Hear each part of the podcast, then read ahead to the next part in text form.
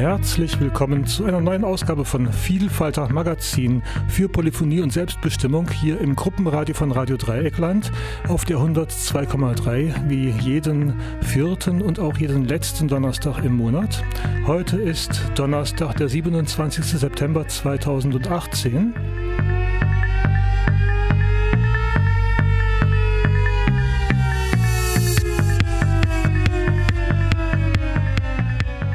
Magazin für Polyphonie und Selbstbestimmung, Vielfalter.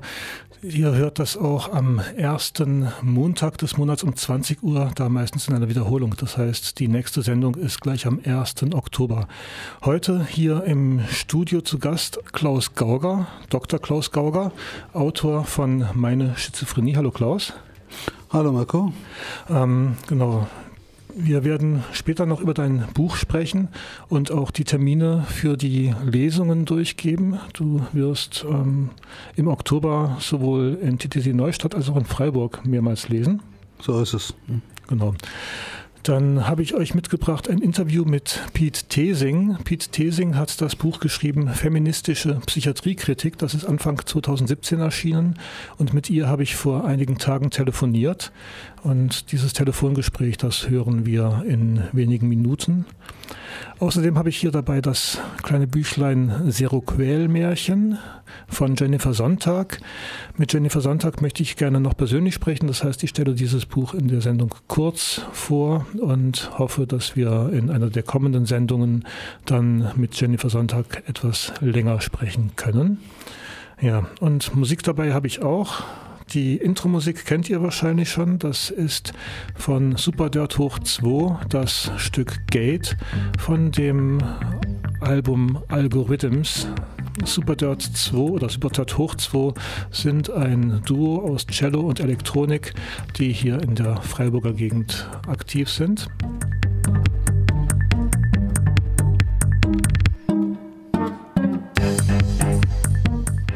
Des Weiteren habe ich in der Pipeline ein Album von Früchte des Zorns und ein Album von Yatao und beide Gruppen, beide Formationen, beziehungsweise alle drei Formationen sind nicht bei der GEMA gelistet, deshalb kann ich sie in dieser, in dieser, Sendung spielen und die Sendung auch dann noch jahrelang im Internet lassen.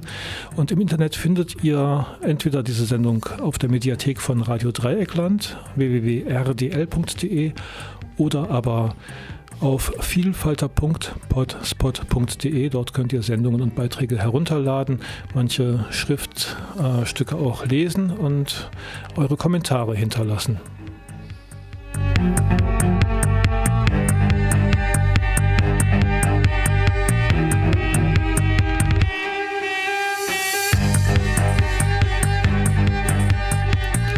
Ja, falls ich es vergessen habe zu sagen, am Mikrofon Mirko Olostjak Brahms und ihr könnt mich erreichen per E-Mail unter zwischen den Welten at web.de, nochmal zwischen den Welten in einem Wort at web.de oder aber ihr könnt an Radio Dreieckland schreiben, Vielfalter im Gruppenradio, CO Radio Dreieckland, Adlerstraße 12 79 089, nee, 79 098 Freiburg, also 79098 Freiburg.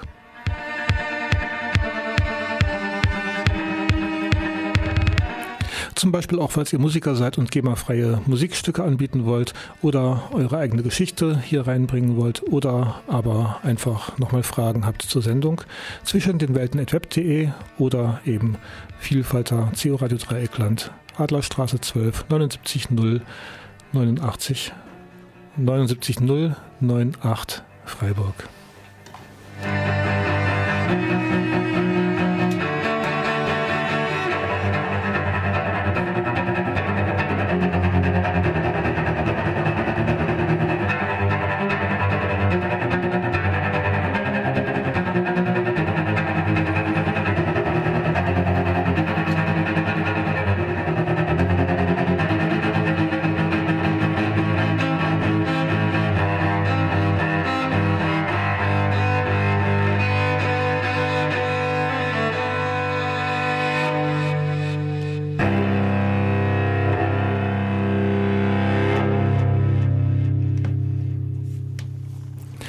Das Thema Psychiatriekritik ist schon lange aus dem Blickfeld von Feministinnen verschwunden. Helfende Maßnahmen werden nicht mehr gesellschaftskritisch analysiert. Auch psychiatrisch-medizinische Ansätze werden nicht auf ihre strukturelle Bedeutung hin befragt. Geschichte scheint es in der Psychiatrie nicht zu geben. Das steht zumindest auf dem Klappentext von einem Buch, das, oder einem Büchlein, Feministische Psychiatriekritik von Pete Thesing. Und ja, Psychiatriekritik ist heutzutage relativ selten. Es gibt nicht so viele Menschen, die sich damit beschäftigen. Grund genug für uns, äh, mit Pete Thesing mal zu sprechen. Sie hat sich für ein Interview bereit erklärt. Vor einigen Tagen haben wir telefoniert und natürlich stand am Anfang die Frage nach ihrer Intention. Äh, wer ist sie und warum ist Psychiatriekritik ein Thema? Ich bin Kulturwissenschaftlerin und Bendo-Trainerin. Das ist äh, Selbstbehauptung und Selbstverteidigung für Frauen und Mädchen. Und ähm, ich beschäftige mich schon länger mit dem Thema Psychiatriekritik und hatte das Gefühl, es gibt im deutschsprachigen Raum sehr, sehr wenig aktuelle Veröffentlichungen zu dem Thema. Also es gibt durchaus einiges, was schon in den 80er, 90ern erschienen ist aber etwas, was so aus den letzten Jahren stammt. Also muss auch schon sagen, da hat sich jetzt auch schon wieder was verändert. Also es wird auch immer mal wieder mehr dazu geschrieben. Ähm, aber ich dachte so zum Bereich feministische Psychiatriekritik fehlt einfach noch was Aktuelleres, was man auch nochmal nachlesen kann. Und zu dem Thema gekommen ist einfach so, Psychiatrie ist ja inzwischen so eine Institution geworden, die sich nicht aus dem Alltag wegdenken lässt. Also wer nicht selber betroffen ist, kennt mindestens Leute, die von Psychiatrie betroffen sind. Und äh, da klar, manche machen auch positive Erfahrungen, aber eben auch jede Menge negative Erfahrungen. Und deswegen ist äh, das Thema Psychiatriekritik, was eigentlich unbedingt wieder mehr in den Fokus gehört. Das Büchlein ist relativ schmal, 82 Seiten, sehr klein, aber dafür auch sehr klein gedruckt. Da kann man natürlich nicht alles mit aufnehmen, was so kritikwürdig wäre an Psychiatrie. Kannst du mal beschreiben, wie du deine Auswahl getroffen hast, was in dieses Buch reinkommt? Also ich habe ähm, natürlich festgestellt, so klar, es ist so eine Einführung, das sollte es auch sein, eine Einführung in Themen, über die man nachdenken kann.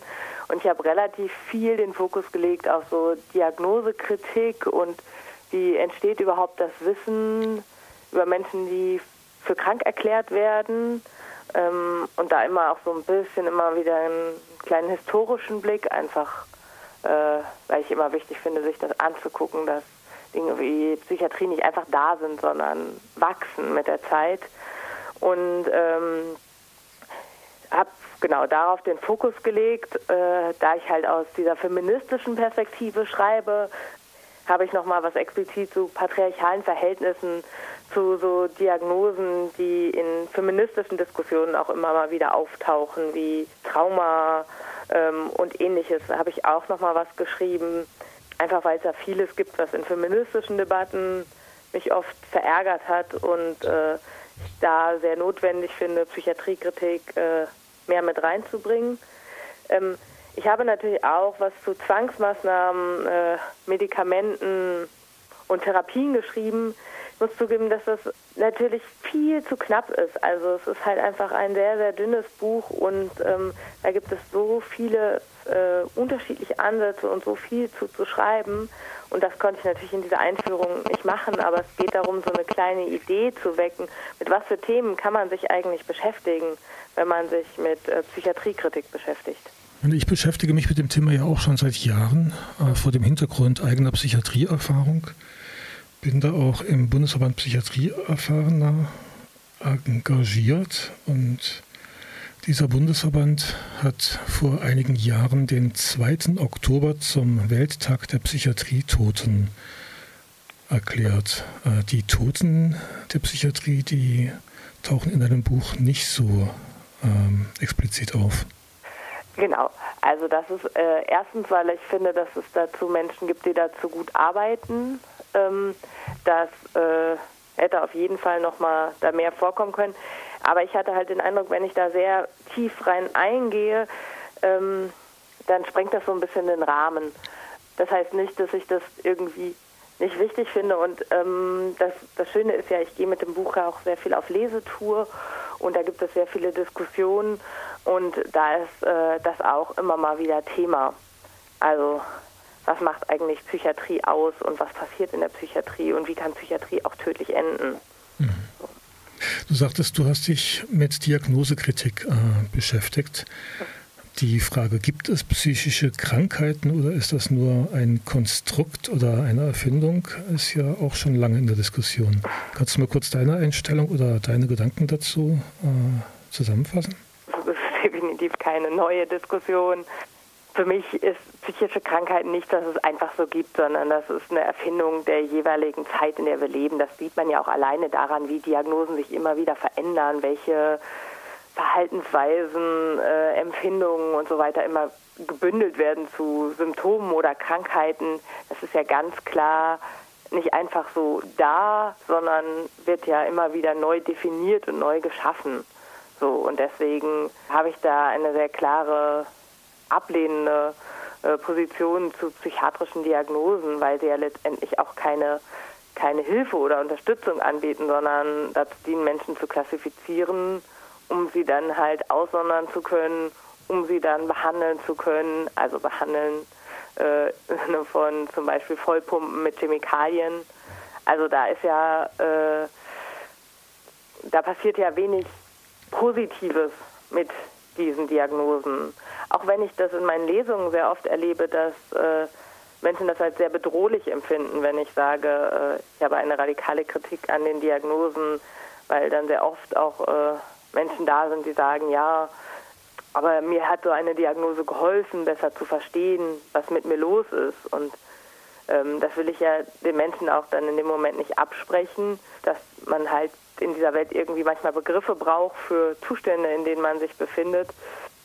Ähm, aber das sind dann oft auch äh, nicht die Menschen, die unter massiver Gewalt in der Psychiatrie äh, schon gelitten haben. Wobei das eine schließt das andere nicht aus. Ich kenne auch wirklich Leute, die Gewalt in der Psychiatrie erfahren haben und trotzdem glücklich sind über den Stempel, sage ich das jetzt mal, mhm. weil so hat das Kind wenigstens einen Namen und so ist dann vielleicht auch ein Fachmann, der mir erklären kann, was mit mir los ist. Ja, das Problem ist halt, dass wenn der Fachmann mir das erklärt, der Fachmann natürlich auch eine ganz bestimmte Brille hat, eine Brille von Krankheit, eine Brille von Defiziten. Das kann natürlich total gut laufen. Deswegen finde ich das auch alles immer ein bisschen, es ist halt komplexer. Äh, weil wenn ich halt eine Person mit sehr viel Respekt äh, vor mir sitzen habe, dann heißt es auch, dass sie äh, vielleicht genauer guckt, was brauche ich und vielleicht tatsächlich auch Hilfe anbieten kann. Wenn es halt eine Person ist, die nach be einfach bestimmte Kriterien in Büchern abarbeitet ähm, und äh, schlicht Medikamente verschreibt, von denen er oder sie selber nicht genau weiß, was sie alles für Folgen haben können, dann ist das ja wenig Unterstützung. Und ich glaube, das ist halt so, natürlich in meiner idealen Welt gibt es keine Psychiatrie und brauchen wir auch keine psychiatrischen Diagnosen. Aber da wir ja irgendwie in dieser idealen Welt nicht leben, kann es durchaus manchmal hilfreich sein, mit eben diesen Instrumenten zu arbeiten, die es halt gerade gibt. So, also das ist immer so diese Gratwanderung zwischen, ich habe eigentlich eine radikale Systemkritik und trotzdem kann es manchmal nötig sein, in Einzelfällen oder auch in manchen politischen Kampagnen damit halt zu arbeiten. Du sprichst von einer idealen Welt, einer Utopie. Ähm, wie sehe denn deine Utopie aus? Ich glaube, in meiner idealen Welt, auch schon ein bisschen größer gedacht, ohne Kapitalismus und Patriarchat natürlich oder sowas wie Rassismus.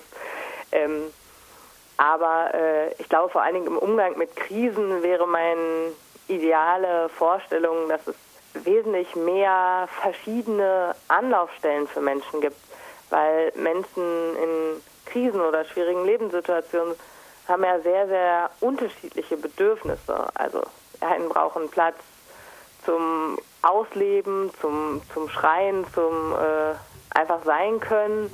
Andere brauchen ganz viel Ruhe und Abgeschiedenheit. Und es ist sehr, sehr verschieden, was man braucht. Und natürlich ist für manche Menschen ähm, es hilfreich, bestimmte Substanzen zu sich zu nehmen, sei es jetzt illegalisierte oder nicht illegalisierte äh, Substanzen, das ist ja sehr, sehr vielfältig, was unterstützend wirkt. Und dafür haben wir ja überhaupt kein, kein Angebot in unserer Gesellschaft. Also es gibt halt die Psychiatrie und es gibt ganz vereinzelt alternative Projekte, die sich bemühen, andere Ansätze zu, zu schaffen.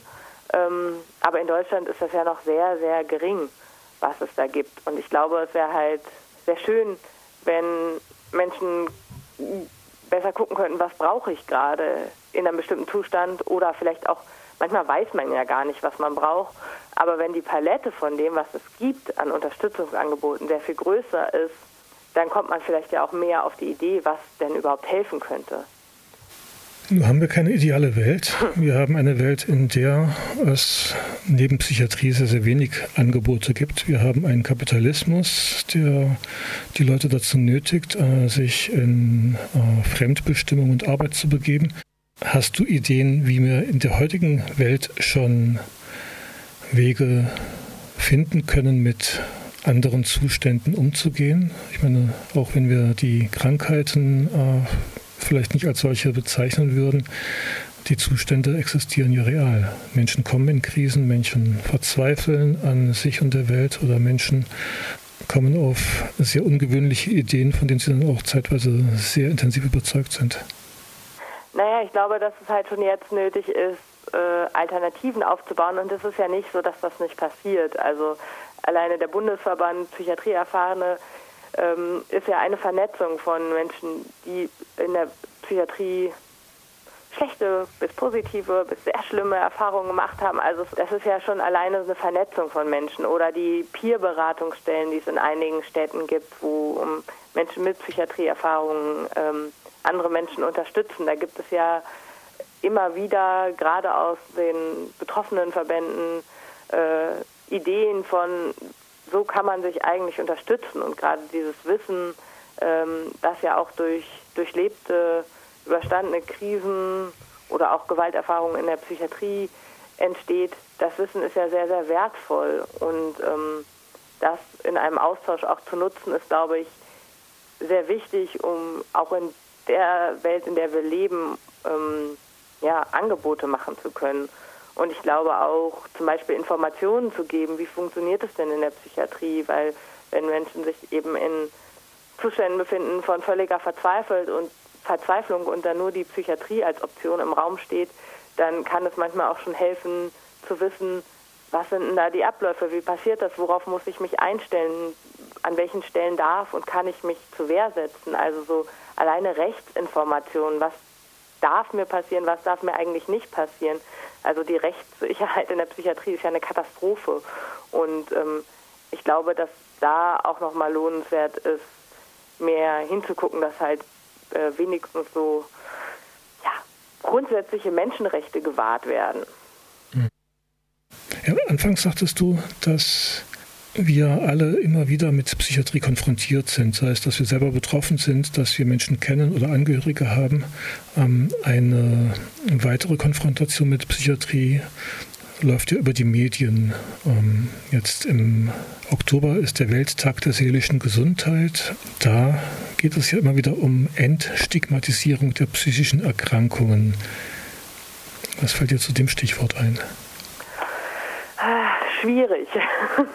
ich, ähm, ich glaube, das ist immer was, wo ich auch sehr gerne und viel darüber diskutiere, weil äh, natürlich verstehe ich das Bedürfnis nach Entstigmatisierung von, ähm, von Zuständen und äh, das äh, Genau, aber bei dieser Entstigmatisierung geht es ja vor allen Dingen um eine Entstigmatisierung von Krankheit, also um zum Beispiel äh, klarzumachen, eine psychische Krankheit ist dasselbe wie eine körperliche Krankheit der Vergleich wird ja sehr, sehr oft genutzt. Und ähm, auf der einen Seite führt das dazu, dass es, glaube ich, heute wesentlich anerkannter ist, zu sagen, ich habe Depressionen. Auf der anderen Seite ähm, macht es noch stärker, dass, jetzt ich bleibe mal beim Beispiel Depression, dass Depression sowas natürlich Gegebenes ist.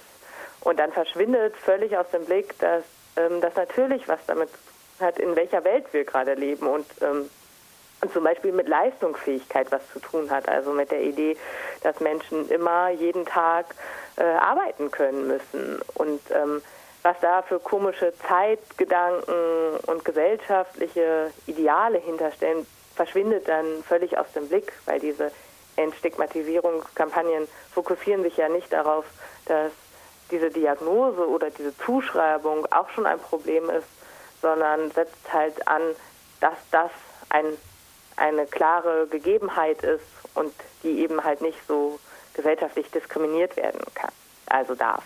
Mhm. Und deswegen ist, bleibt das immer so ein heikles Thema. Also es ist nicht, dass ich nicht finde, ähm, es ist manchmal lohnenswert, auch da Kooperationen zu schließen und zusammenzuarbeiten. Trotzdem geht es mir nicht weit genug in der Kritik.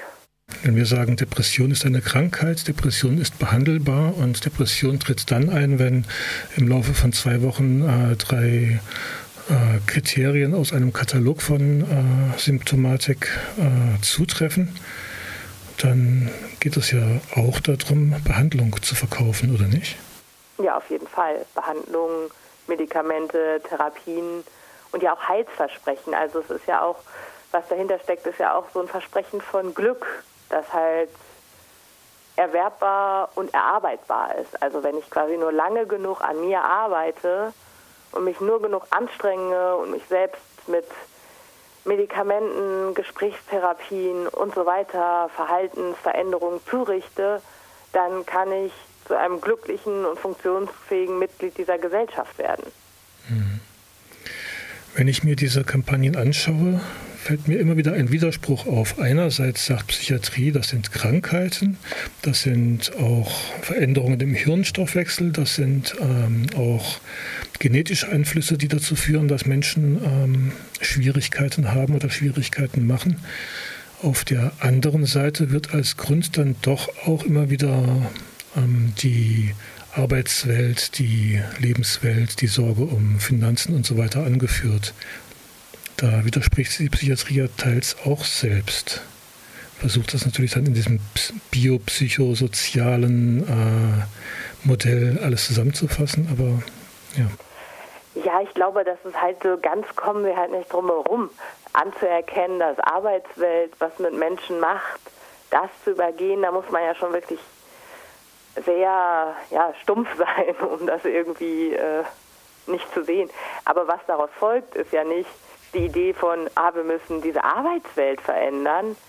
Wir müssen verändern, dass Menschen in so krasse Notsituationen geraten aufgrund von Arbeit oder fehlender Arbeit oder ähnlichen Zuständen. Das ist ja nicht die Idee, dass man das verändern kann, sondern dann muss halt quasi der einzelne Mensch angepasst werden, um sich da besser eingliedern zu können.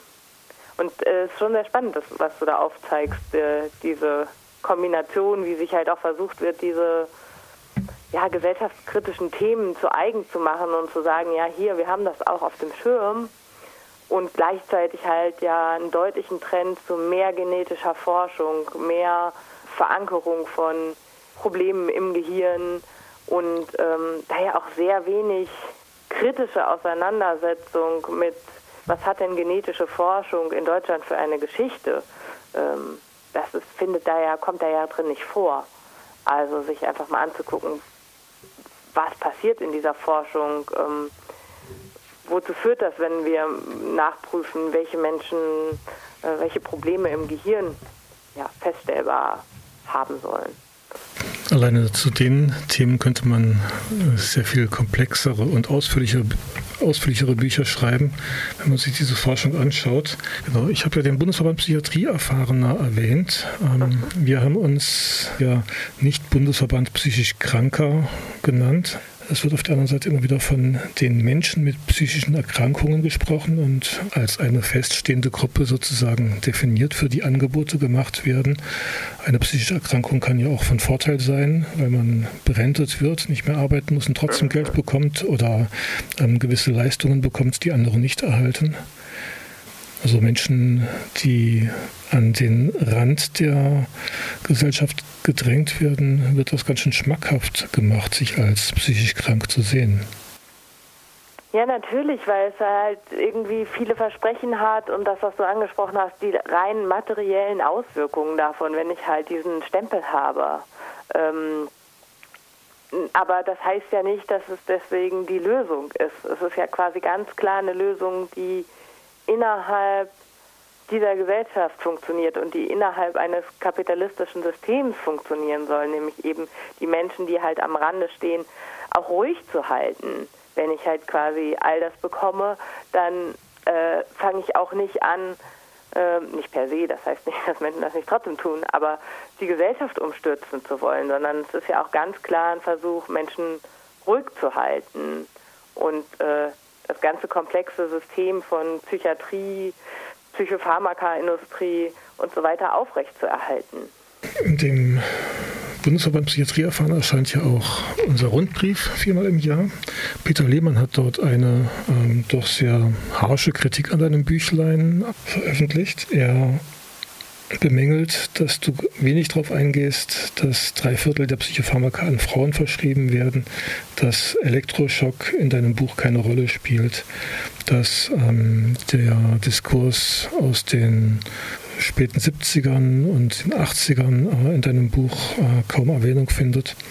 Er hat da ja viele, viele Kritiken angesprochen, wo ich denke, ja klar, in einem ähm, dreimal so dicken Buch äh, wäre ich gerne auf all das ja auch intensiver eingegangen. Ich glaube, für mich war ja die Herausforderung, dass ich einmal ein Buch geschrieben habe ähm, für Menschen, die mh, mm, zum Beispiel Psychiatrieerfahrung haben und sich aber noch nicht vernetzt haben und noch mit wenig äh, ja, Kritik äh, in Kontakt bekommen sind, dann einerseits an äh, eine feministische Debatte, äh, ein Buch da reingegeben, das sich überhaupt nicht mit Psychiatriekritik äh, auseinandersetzt.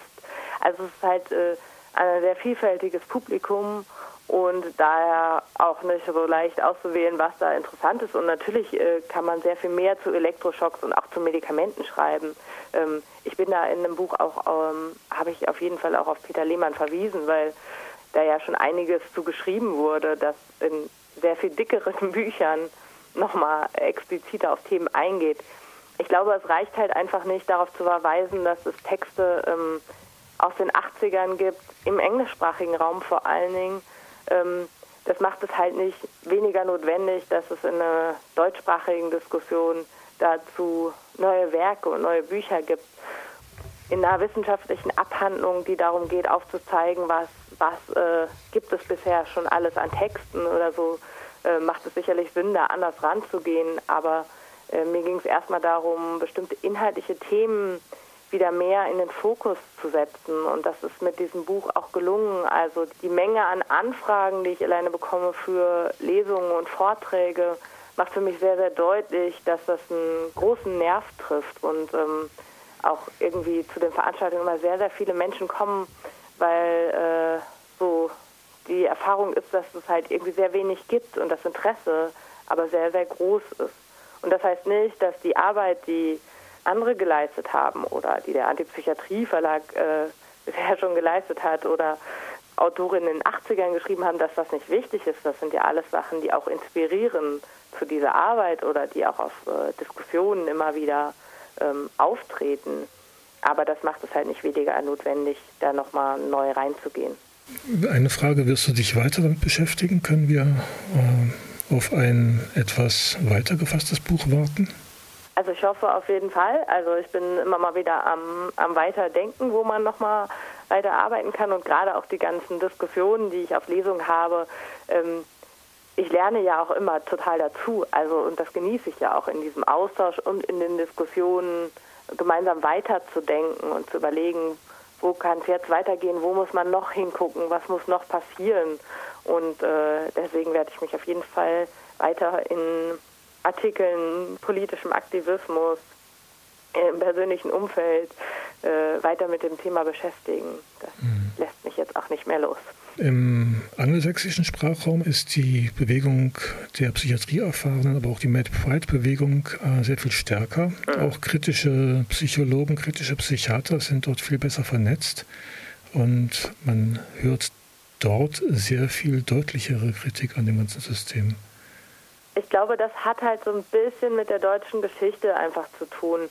Wenn man sich anguckt, ähm, wie die Psychiatriegeschichte nach dem Nationalsozialismus verlaufen ist, haben wir ja ganz klar wahnsinnig viele Kontinuitäten. Wir haben super viele Posten, die von Psychiatern aus dem Nationalsozialismus bis irgendwie lange, lange Jahre später bis äh, vor 20 Jahren oder so sind da halt immer noch viele Posten besetzt. Ähm, ich habe jetzt nicht genau verfolgt, was jetzt noch in den letzten 20 Jahren war, aber man merkt halt so, dass so in den 2000ern so langsam innerhalb auch dieser sogenannten Fachverbände eine Auseinandersetzung äh, der eigenen Historie passiert und eine kritische Auseinandersetzung.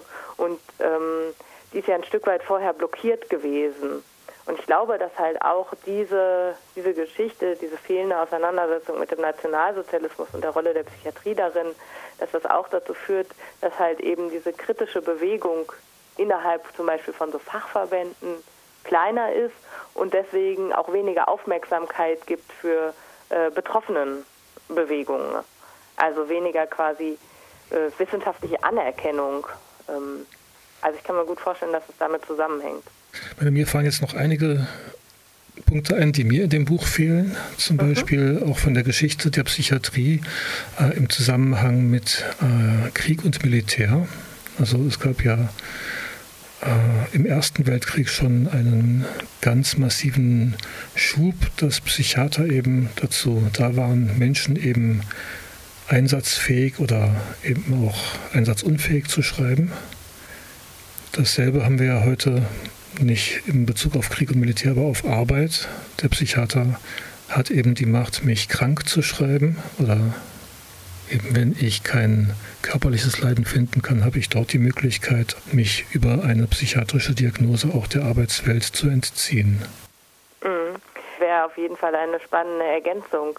Ähm, vor allen Dingen, weil diese Macht, krank zu schreiben, wie du das gerade angesprochen hast, hat ja auf so vielen Ebenen Auswirkungen. Einmal aus, Auswirkungen für die, die krank geschrieben werden, dann Auswirkungen für die, die das ja auch ausführen. Also es macht ja auch was mit der Person, die krank schreibt.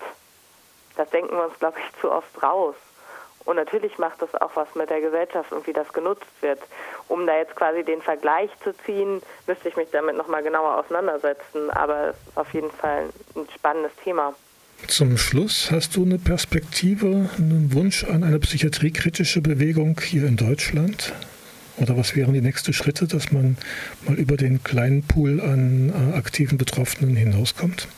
Der Punkt ist ja, dass von psychiatrieerfahrenen Seite aus ja sehr viel Aktivismus erfolgt oder ja auch Thematisierung von Problemen erfolgt und die Thematisierung der Lebenszeitverkürzung von Psychopharmaka, das äh, passiert ja durch Psychiatrieerfahrene. Das kommt ja nicht einfach woanders her. Und was es halt fehlt, finde ich ein Stück weit auch, dass uns halt so politische Bewegungen ähm, in, in Deutschland überhaupt Psychiatriekritik als Thema anerkennen oder mit auf ihre Agenda nehmen. Das hatten wir in den 80ern sehr viel deutlicher, dass es mit zu herrschaftskritischen Protesten gehörte, auch gegen die Psychiatrie zu sein. Und das gibt es ja heute ähm, fast gar nicht, so ein Verständnis davon, dass das Teil von Herrschaft ist, die Psychiatrie. Und ich glaube, da müssen politische Bewegungen noch mal sehr viel mehr äh, leisten. Die Psychiatrie hat seit der Enquete 75 sehr stark an ihrem Image gearbeitet. Ja klar, das Image macht es dann leichter, dass halt man ignorieren kann, welche Probleme auch weiterhin bestehen. Aber wenn man halt eben genau hinguckt oder mal die Broschüre vom, äh, den Rundbrief vom äh, Bundesverband Psychiatrieerfahrene liest, dann wird ja sehr deutlich, dass äh, die Probleme nicht verschwunden sind, dass es weiterhin sehr viele Probleme und Kämpfe gibt. Ich glaube, das Problem ist, dass sie halt sehr vereinzelt werden, dass es wenig Verknüpfungen zwischen anderen sozialen Bewegungen und äh, psychiatriekritischer Bewegung gibt. Was schlägst du vor, um das zu ändern? Einmal miteinander in Dialog treten und das ist ja zum Beispiel ein Teil dessen, was ich ja auch versuche, da ich als Feministin sehr viel in feministischen Räumen mich bewege, da reinzutragen, Leute, es ist notwendig, Psychiatriekritik zu betreiben und nein, es ist nicht einfach äh, was Gutes und alles nett, sondern es hat ganz viel mit Gewalt zu tun und wir müssen darüber reden. Ich glaube, dass es auch in anderen sozialen Bewegungen notwendig ist, das mehr da reinzutragen. Das kann durch Gespräche sein, das kann durch gemeinsame Demonstrationen sein. Große Schnittpunkte gibt es ja natürlich auch zur Anti-Knast-Bewegung, zur Kritik an eben diesen Repressionsinstitutionen. Und vielleicht brauchen wir einfach noch mal mehr Texte, mehr Podcasts, wie du und ihr ihn macht. Äh, das finde ich total fantastisch von der Arbeit. Und ähm, ja, nochmal deutlich machen, in Demonstrationen auf der Straße, im Internet, auf allen Plattformen, was Psychiatrie eigentlich mit Gewalt zu tun hat. Sagt Pete Thesing. Noch kurz zum Abschluss, wenn man dich kontaktieren möchte, zum Beispiel einladen möchte für einen Vortrag, wie geht das am besten? Man kann mich einfach über mail at feministischepsychiatriekritik.de anschreiben. Mail at feministische Psychiatriekritik. Und das Buch, das ist im Unrast Verlag Münster erschienen, hat 82 Seiten und wird für 7,80 Euro im Handel verkauft.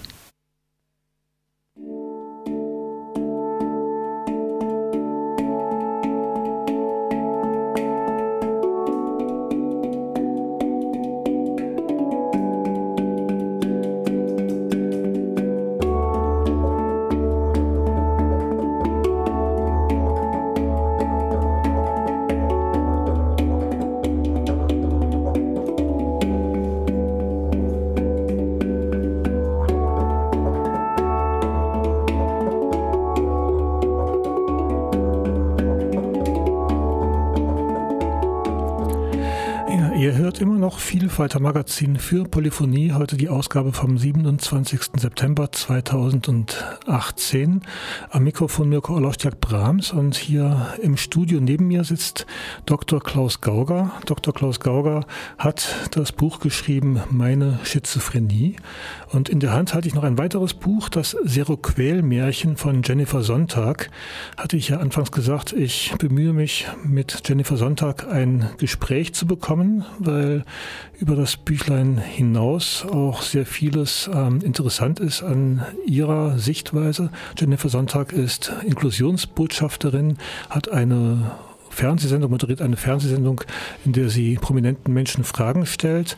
Und mit dem Seroquel-Märchen möchte sie also dieses moderne Märchen möchte sie einerseits auf den Weg schicken, um auf mangelnde Teilhabemöglichkeiten von Menschen mit Behinderungen in therapeutischen Einrichtungen aufmerksam zu machen und andererseits für den heiklen Tanz zwischen Stabilisierungsmedikation und Selbstbestimmung zu sensibilisieren. Ähm, das Buch ist nicht für Kinder geschrieben.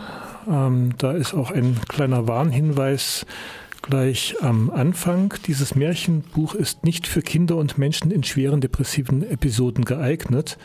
Die Autorin plädiert ausdrücklich für die Einnahme stabilisierender Medikamente und die Aufnahme in eine psychiatrische Klinik, wenn sich ein Mensch in einer lebensbedrohlichen psychischen Notlage befindet.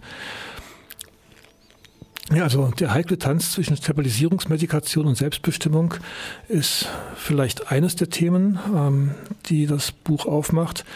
Es ist ein Märchen, es ist liebevoll gestaltet, es sind Zeichnungen von Franziska Appel äh, zu sehen und ja, würde sich eventuell als Geschenk eignen, ist erschienen in der Edition Outbird und wird für 15 Euro äh, verkauft. Im Handel erhältlich oder ja, auch im Internet. Aber ich empfehle euch, wenn ihr Bücher kaufen wollt, geht zum Buchhändler und äh, macht nicht die Online-Konzerne reicher. Soweit jetzt mal dieses. Wie gesagt, in einer der nächsten Sendungen hoffe ich über Seroquel-Märchen und über die Arbeit von Jennifer Sonntag noch mehr sprechen zu können. Jetzt ähm, am Mikrofon neben mir Klaus Gauger. Du hast das Buch geschrieben, Meine Schizophrenie, und ähm, schreibst da über deine Geschichte der letzten Jahrzehnte. Und ja, wir haben einiges gemeinsam. Wir haben beide die Diagnose Schizophrenie irgendwann mal bekommen. Wir sind beide in den 60er Jahren geboren, nicht so weit auseinander, du 65, ich 64, ähm, leben beide hier in Freiburg, haben beide ähm, keine Scheu, mit unserer Geschichte auch in die Öffentlichkeit zu gehen. Du in Form des Buches und du machst Lesungen. Ich, Richtig, ja. Ich bin zum Teil auch auf Kongressen oder bei Vorträgen ähm, oder mache dann auch meine Geschichte über Medien wie das Radio öffentlich. Ähm, wir sind allerdings auch unterschiedliche Wege gegangen. Ich habe gesagt, okay, ich gucke, dass ich meinen Kram ohne Psychiatrie klar bekomme und habe für mich einen Punkt gefunden, wo es für mich okay ist. Du hast die Psychiatrie durchaus als hilfreich erlebt, kann man das so sagen? Ja, als sinnvoll, als notwendig, würde ich mal sagen. Ja, als notwendig. Also ich bin auf Medikamente angewiesen, bisher zumindest. Und ähm, Insofern würde ich sagen, notwendig. Ob es immer sinnvoll war, was ich da erlebt habe, eigentlich nicht. Mein, glaube ich, zweites Kapitel ist ja das mit meiner ersten Einweisung im Jahre 1994 in die Freiburger Hauptstraße. Und diese erste Einweisung war eine absolute Katastrophe. Mhm. Das war sicher nicht sinnvoll. Das ja. war sicher nicht sinnvoll, äh, vielleicht allerdings notwendig. Ja. Mhm. Also deine Schizophrenie, deine Psychose oder deine, äh, dein Erleben hat dich äh, quer über den Globus geführt. Das ist richtig, ja. Also bis nach Tokio. Hm? Bis nach Tokio, nach New York, nach San Francisco. Ähm, du beschreibst so dein ähm, kybernetisches System so ein bisschen, was du dir da. Genau, ja, es ist eigentlich äh, eine Interpretation meiner Ich-Störung. Ich-Störung bezeichnet man das Phänomen, wenn die Ich-Umweltgrenze verschwimmt. In meinem Fall war das so, dass ich das Gefühl hatte, man könnte meine Gedanken lesen und ich habe das im Sinne eines technischen Systems, eines kybernetischen Systems interpretiert. Mhm. Ja. Ja, ich meine, ich erinnere mich an die Zeit an, da hast du auch sehr, sehr viele E-Mails verschickt, um Richtig. auf deinen Blog hinzuweisen. Ich war auch einer der Empfänger damals. Richtig, in, ja, sicher. Ja, wie lange ist das hier? 2011, 2012 oder in dem Zeit, Zeitraum? Zwischen 2010 und 2014 sicherlich. Ja, also in der Zeit. Hab, der Zeit, genau. ja, ja. Mhm. Und wir haben uns auch damals mal getroffen, als ich noch in der antipsychiatrischen Anlaufstelle ähm, war. Genau, und da wird ja nicht entgangen sein, dass ich wahrscheinlich nicht so besonders gut drauf war. Ja, was mich aber jetzt auch nicht so sehr überrascht hat, weil ich immer wieder von Menschen, also mit Menschen da zu tun hatte und auch aufgrund der E-Mails schon mitbekommen hatte, dass da nicht alles sagen mal, ist, ja. im Lot ist, ja. Na, ist es, mhm. ja. Genau. Ich habe von Gemeinsamkeiten gesprochen, die wir haben. Da ist zum einen auch die Gemeinsamkeit, dass wir in der Weltwoche der seelischen Gesundheit, die jetzt vom Landkreis Breisgau Hochschwarzwald äh, durchgeführt wird, dass wir da bei dem Programm stehen. Einmal du mit einer Lesung deines Buches. Ja, richtig, in TTC Neustadt am 10.10. .10. Genau, und ich eben in einer Diskussion in Bad Krotzingen am 11.10. Die genauen Daten werden wir zum Ende des Gesprächs oder zum Ende der Sendung, also in ungefähr zwölf Minuten nochmal durchgeben. Ja. Genau.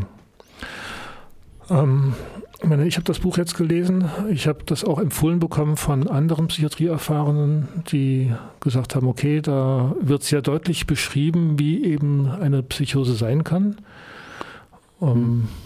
Was mich so ein bisschen gestört hat, da kommen immer wieder mal äh, Zeiten, wo du sagst, ja, eine Schizophrenie, also wo du allgemein über die Leute sprichst. Also wo mhm. es von dem Erfahrungsbericht weggeht und dann deine Sicht auf Psycho äh, oder die Sicht, die du jetzt irgendwie vertrittst auf Schizophrenie oder Psychose als Wahrheit oder als allgemeingültig darstellst, da hatte ich mich zum Na Teil. Gut, es gibt natürlich das Krankheitsbild, das ist ja altbekannt.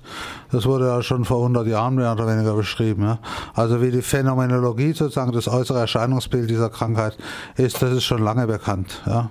Wird aber auch kontrovers diskutiert. Aber ich meine, wir wollten heute nicht kontrovers diskutieren, ja, sondern. Das kann man, kann man kontrovers ja. diskutieren. Man kann auch bestreiten, dass es Schizophrenie überhaupt gibt. Ja. Das kann man machen, wenn man will. Ja. ja aber ich bin da eher pragmatisch. Mhm. Ja. Ich nehme an, diese Krankheit ist altbekannt und äh, schon wissenschaftlich seit mindestens 100 Jahren ziemlich genau beschrieben. Ja, Medikamente gibt es allerdings erst seit, weißt du ja selber, seit 1950er Jahren. Ja. Hm. Genau. Ähm, was mich auch immer wieder ärgert, ist, ähm, dass du durchaus auch sagst, Zwangsbehandlung sollte sein und sollte auch ähm, leichter durchzuführen sein. Ähm, ja, also was hat es mit der Zwangsbehandlung auf sich? Es ist so, bei dieser Krankheit Schizophrenie, da gibt es ein Phänomen, das heißt Anosognosie. Das heißt also, die mangelnde Krankheitseinsicht in der Krankheit selber ist ein Symptom der Krankheit. Ja? Es ist nicht, dass diese Leute besonders eigensinnig oder bockig wären. Ein Symptom dieser Krankheit ist, dass man diese Krankheit selber nicht mehr durchschauen kann und das, was man wahrnimmt, für real hält.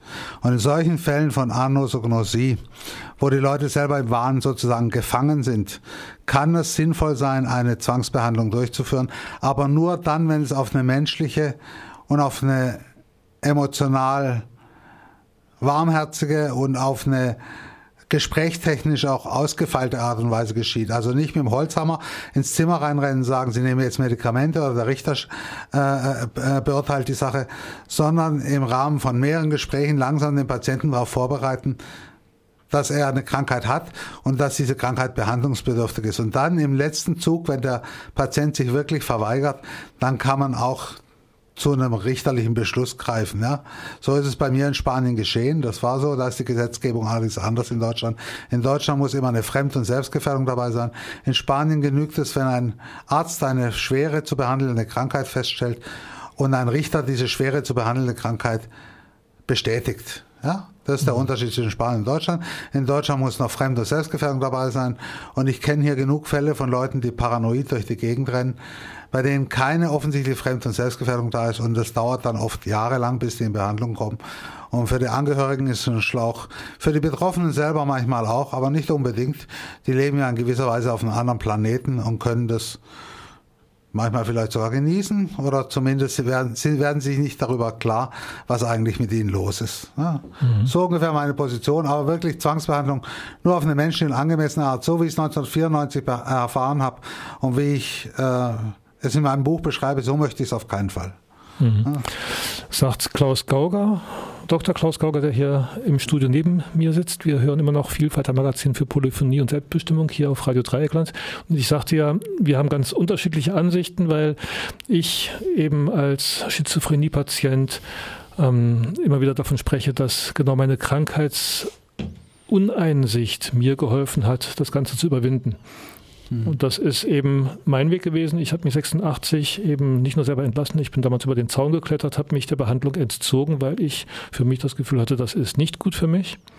Und habe dann die Erfahrung gemacht, ähm, ohne Medikation in sehr üble Zeiten des Wahnsinns zu geraten. Aber ich habe auch einen Weg wieder rausgefunden und ich weiß, dass ich nicht der Einzige bin. Das heißt also, diese Möglichkeit gibt es auch und es wäre fatal für die Leute, die ähm, wie Dorothea Buck oder andere dann ihren Wahnsinn auf solchen Wegen überwinden möchten, diese dann irgendwie zur Medikation zu zwingen. Also von daher gibt es da eine sehr, sehr große Vielzahl an Herangehensmöglichkeiten und es ist ein komplexes Thema. Ja, richtig. Wobei ich ganz klar sagen will, Zwangsbehandlung muss immer zeitlich beschränkt sein. Also eine dauerhafte Zwangsbehandlung lehne ich auch auf jeden Fall ab. Ich meine, Zwangsbehandlung wäre für mich nur eine Möglichkeit, den Patienten im Rahmen, Rahmen einer kurz- bis mittelfristigen Behandlung wieder mit beiden Beinen auf den Boden zu stellen. Mehr nicht. Ja? Mhm. Äh, wer wirklich äh, seinen Wahn ohne Medikamente auskurieren will, wer wirklich seinen Wahn auch ausleben will, auch solche Fälle habe ich kennengelernt, der soll das machen dürfen. Mhm. Mhm. Genau. Wir hatten ja auch darüber gesprochen, es gibt ja die Möglichkeit der Patientenverfügung, sowohl ähm, Patientenverfügung, um sich vor Behandlung zu schützen oder um zu sagen, ja, diese Behandlung möchte ich, andere Behandlung möchte ich nicht. Aber es gibt auch dieses, wie nennst du das, das Odysseus-Papier? Ja, Odysseus, ja. Ich glaube, der Bäumel propagiert das unter anderem, der äh, Psychoedukationspapst aus München, ja, äh, dass man eine Verfügung äh, macht, indem man angibt, dass wenn man sozusagen in die Psychose reinrutscht und nicht mehr krankheitseinsichtig ist, dass man dann auch gegen seinen Willen behandelt werden will. Das wäre also so eine Art Rettungsanker, wenn man schon weiß, dass man vielleicht in die Anosognosie rutschen kann, dass man sich vorher davor schützt durch so ein Papier. Ich selber habe das übrigens nicht gemacht bisher. Ja. Ich weiß auch nicht, ob das in meinem Fall so unbedingt notwendig ist. Ähm, es gibt auch andere Patientenverfügungen. Natürlich kann man auch Patientenverfügungen machen, indem man draufschreibt, zum Beispiel, welche Medikamente man haben möchte und welche nicht.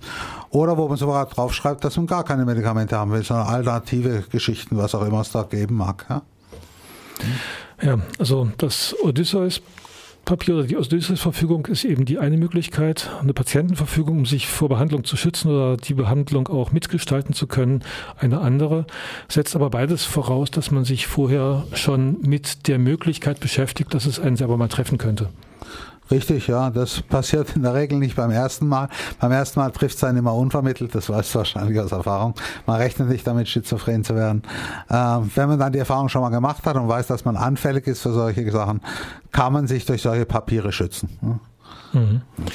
Ja, und für alle Leute, die sich jetzt mit der Thematik näher beschäftigen möchten, gibt es in den kommenden Tagen und Wochen mehrere Möglichkeiten. Also am 10. Oktober wird ja international immer wieder der Welttag der seelischen Gesundheit begangen.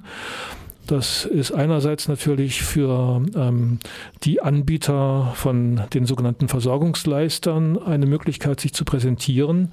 Das ist auf der anderen Seite aber auch für alle Menschen, die sich in diesem Bereich der sogenannten seelischen Gesundheit bewegen, die Möglichkeit, ähm, ihre Position zur Diskussion zu bringen. Und eben da bist du vertreten mit einer Lesung deines Buches ja. am 10. Oktober um 19 Uhr in Titisee Neustadt im Roten Haus.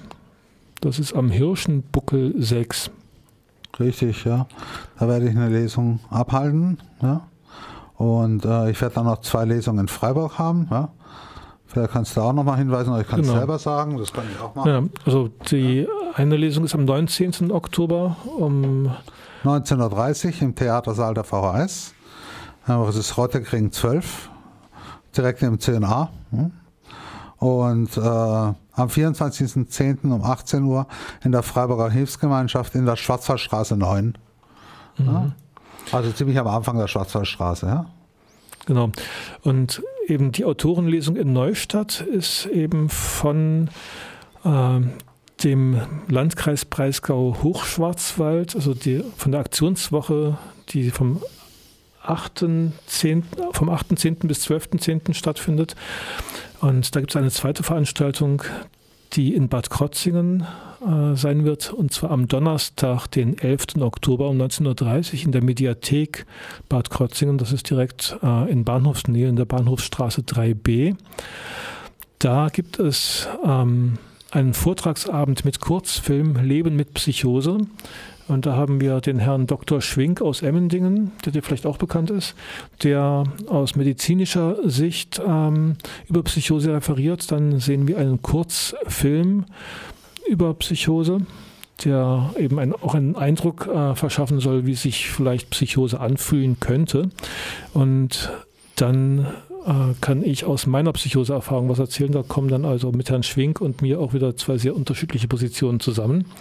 Sicherlich, das Ganze ja. ist dafür da, ins Gespräch zu kommen und ähm, zu sehen, dass es nicht die eine Wahrheit gibt, sondern dass man ähm, diese Welt aus sehr vielen verschiedenen Blickwinkeln betrachten kann. Und ja. Das ist sicher richtig, ja. Ich habe in meinem Buch auch ganz bewusst meine Schizophrenie genannt, weil es eben meine persönliche Geschichte ist, die man nicht nur bedingt verallgemeinern kann, in einigen Teilaspekten verallgemeinern kann, aber nicht sicher insgesamt. Und äh, es gibt viele Perspektiven auf Schizophrenie und es gibt allgemein viele Wahrheiten in einer pluralistischen Gesellschaft. Das ist mhm. richtig. Und eben, es gibt verschiedene Möglichkeiten und Wege, sich mit Sachen auseinanderzusetzen und mit Dingen umzugehen. Was wir vielleicht beide ähm, unterschreiben können, ist, dass in der Psychiatrie noch einiges äh, passieren muss, damit es zu einem Mensch... Da bin ich völlig deiner Meinung. Ich ja. bin mit der deutschen Psychiatrie nur bedingt zufrieden. 1994 war es eine Katastrophe. 2010, 2012 habe ich Zwangsbehandlungen erfahren, die schon menschlicher, schon besser waren, aber auch da ist viel, noch vieles verbesserungs verbesserungsfähig, ja, und äh, ähm, ich sehe auch äh, klaren Verbesserungsbedarf, wie du auch. Ja? Mhm. Genau. Ähm, wir haben es jetzt schon gleich fünf vor fünf. Ich wollte noch auf eine Veranstaltung hinweisen, die jetzt nicht ganz hier in der Nähe stattfindet, nämlich am 2. Oktober in Bochum. Und zwar der 2. Oktober ist vom Bundesverband Psychiatrie Erfahrener vor einigen Jahren zum Gedenktag der Psychiatrietoten erklärt worden. Und der Landesverband Psychiatrie Erfahrener Nordrhein-Westfalen ruft ähm, dann zu einer Demonstration auf Seit dem Jahr 2000 gedenken wir an diesem Tag der durch oder infolge psychiatrischer Behandlung verstorbenen Menschen, wenn die Selbstgefährdung der Hauptgrund ist, sämtliche Bürgerrechte zu verlieren und zwangsweise in die Psychiatrie gebracht zu werden, wird die Frage erlaubt sein, warum sich gerade nach psychiatrischer Behandlung besonders viele Menschen töten. Auch die um 25 Jahre verkürzte Lebenserwartung dauerhaft psychiatrisch behandelter wirft Fragen auf, heißt es hier in dem Aufruf. Und der ähm, Gedenktag wird in der Bochumer Innenstadt stattfinden. Ähm, startet um 15 Uhr mit einem Gottesdienst und dann um 15.45 Uhr vor der Pauluskirche ähm, ein Sammeln und 16 Uhr Demonstration. Es gibt eine Abschlusskundgebung ungefähr eine halbe Stunde später. Es soll eine Luftballonaktion geben in der eben Luftballons mit Namen von Verstorbenen versehen werden. Ja. Ähm, genau, den Bundesverband Psychiatrie Erfahrener erwähnst du in deinem Buch sehr kritisch. Oh, nicht sehr kritisch, aber ich bin ausgetreten. Ich war selber jahrelang mit dabei und ich bin dann ausgetreten, weil ich die radikale Ablehnung jeder Form von Zwangsbehandlung für den Patienten wohl nicht sehr dienlich halte, ehrlich gesagt. Ne? Man macht den Patienten mit so einer massiven Stärkung der Patientenrechte nur bedingten Gefallen. Ja, das ist meine Meinung. Ja. Äh, andere können das anders sehen und äh, ansonsten respektiere ich den BP, aber es ist nicht meine Position.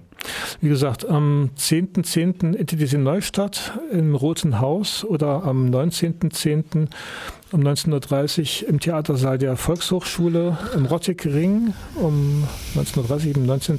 Oktober oder 24.10 in der FAG, Club 55 um 18 Uhr. Da kann man dir zuhören, wie du aus deinem Buch Meine Schizophrenie liest genau. und dann auch mit dir ins Gespräch kommen. So ist es, ja. Der Fragenteil ist immer der interessanteste und spannende Teil. Ich rechne da auch mit kritischen Fragen und freue mich auch schon drüber. Mhm. Dann danke ich dir jetzt für den Aufwand hier. Klar, und, Dankeschön. Ähm, ja, wir können uns am Montag, den 1. Oktober, wiederhören. Ähm, da um 20 Uhr und dann eben wie immer am vierten und am letzten Donnerstag des Monats, das heißt dann ähm, am 26. Oktober, also wenn ich mich richtig entsinne, nee, am 25. Oktober ist dann die Oktobersendung von Vielfalter Magazin für Polyphonie. Und jetzt hören wir noch einige Takte von Früchte des Zorns. Wir sind alle gut und schlecht. Und danach geht es weiter hier mit dem Musikmagazin von Radio Dreikland. Viel Spaß mit den kommenden Sendungen und vielen Dank fürs Zuhören, sagt Mirko Allersteck-Brahms, der hier auch verantwortlich für die Sendung ist. Bis bald.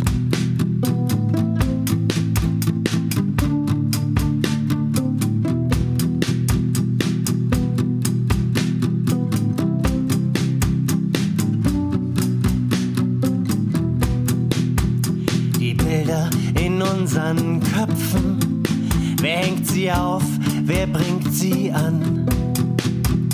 Und selbst an unseren Träumen kleben kleine Zettel dran. Wir sind alle niemand und wir sind alle ziemlich viel. Wir sind alle bunt zerstückelt und wir sind alle Angriffsziel und all der schöne Glanz, in dem man sich hier hüllt, lässt uns leer zurück, zerbrochen, unerfüllt. Wir sind alle schön und hässlich und innerlich zerrissen. Und die Art, wie wir hier leben, zertrümmert langsam das Gewissen. Wir sind alle gut und schlecht und unsere Herzen voll mit Einsamkeit. Lass uns der Anfang